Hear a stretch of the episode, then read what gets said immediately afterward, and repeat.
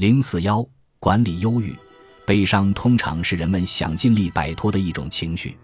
戴安泰斯发现，人们逃避忧伤的方法五花八门。当然，不是所有的悲伤都应该逃避。忧郁和其他类型的情绪一样，有其内在的好处。由损失所导致的悲伤具有某种好处，悲伤会降低我们对娱乐和休闲的兴趣，使我们把注意力集中于损失，并削弱开始新尝试的能量，至少暂时如此。简而言之，悲伤相当于碌碌人生中的一种反省性撤退，让我们暂时停止追求、哀悼损失，认真思考其中的意义，最后进行生理调节，并展开新的计划，让生活继续下去。损失有一定的好处，完全的抑郁则没有。威廉斯泰隆传神地描述了这种疾病的很多可怕表现，包括自我憎恶、无用感、阴郁无趣、阴沉沉蜂拥而来，包围全身，感到害怕、疏离。最重要的是，令人窒息的焦虑。理性层面的表现是疑惑、无法集中精神以及记忆力下降，而在后期，他的心理被反常的扭曲占据。感觉我的思想过程卷入了难以名状的毒潮，而这股毒潮淹没了人生的一切欢乐。生理层面的表现是失眠、冷漠的像行尸走肉，感觉麻木、衰弱，尤其是莫名其妙的虚弱，伴随着躁动不安。然后是失去快感，就像其他所有感觉一样，食物变得味同嚼蜡。最后是希望的消失，绵绵不绝的恐惧令人绝望，真实的如同身体的疼痛。这疼痛如此难以忍受，自杀似乎是唯一的出路。在严重抑郁状态下，生活陷于瘫痪，不会出现新的开始。抑郁的种种症状显示了被束缚的人生。对斯泰龙来说，药物或者治疗不能起到任何作用，唯有时间的流逝和医院的庇护能够最终消除绝望。不过，对于大部分人，尤其是症状没有那么严重的人，精神疗法可以起到作用，药物也可以奏效。百忧解是当下流行的抗抑郁药物。除此之外，还有十多种化学药物可以起到缓解作用，尤其是对于严重抑郁。我在这里关注的重点是更加常见的悲伤，其上限严格来说是临床症状不明显的抑郁，也就是说一般的忧郁。人们可以自行应对这种绝望，前提是内心的恢复能力够强大。可惜的是。人们经常运用的一些策略，效果可能适得其反，使人感觉比以前更加糟糕。其中一种策略是独处，人们在情绪低落时往往如此。然而，这种方法在很多时候反而增添了悲伤的孤独感和疏离感。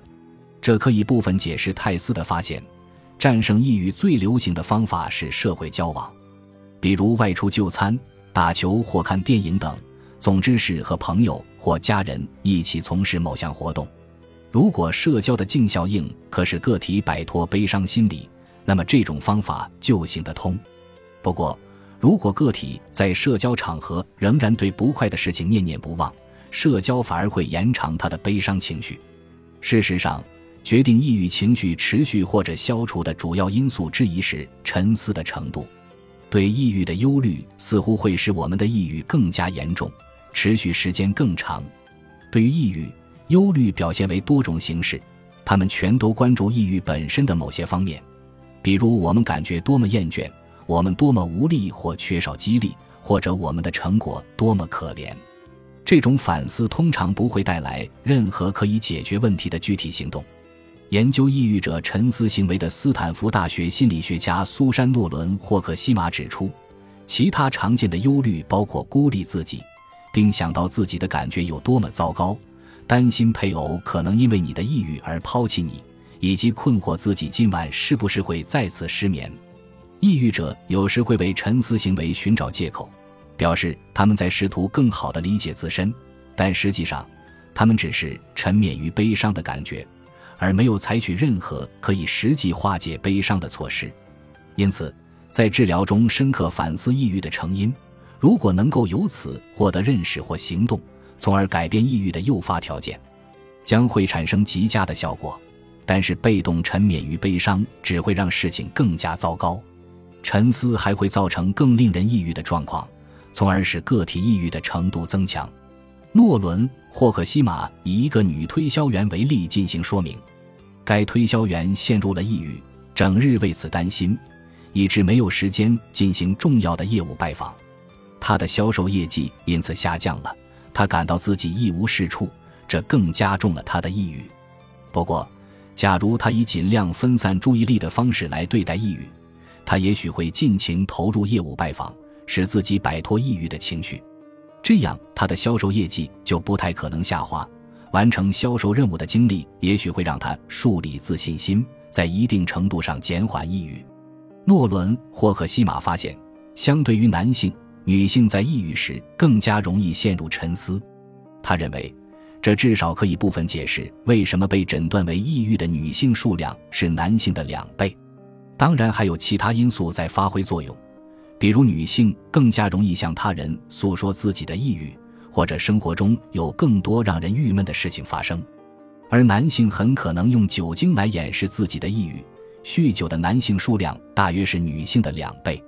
一些研究发现，旨在改变这种思维模式的认知疗法，在治疗轻度临床抑郁方面能够起到与药物同等的效用，而在预防轻度抑郁再次发作方面的效果要优于药物。对抗轻度抑郁有两种特别有效的方法。一是学会质疑沉思的核心想法，探究这些想法的合理性，并得出更加积极的替代想法；二是有意识地安排愉快的转移注意力的活动。转移注意力能够发挥作用的一个原因是，抑郁的想法往往不请自来，悄悄潜入个体的心里。尽管抑郁者试图压抑自己的抑郁想法，但他们没有更好的替代想法。一旦抑郁的思绪开始出现，他就会对一连串的联想产生强大的磁力。举个例子，抑郁者在还原被打乱的句子时，通常会组合出消极的信息，而不是乐观的信息。抑郁自我保持的倾向，甚至会让人们所选择的消遣方式黯然失色。研究者向抑郁者提供了一系列愉快或沉闷的方式，使其不再想着悲伤的事情。结果，抑郁者大多选择了忧伤的活动。这个研究是德克萨斯大学心理学家理查德·温斯拉夫发起的。他发现，抑郁者需要通过特别的努力才能把注意力转移到令人愉快的事物上，而且还要注意不要选择诸如催泪电影、悲情小说等会让情绪再次低落的东西。本集播放完毕，感谢您的收听，喜欢请订阅加关注，主页有更多精彩内容。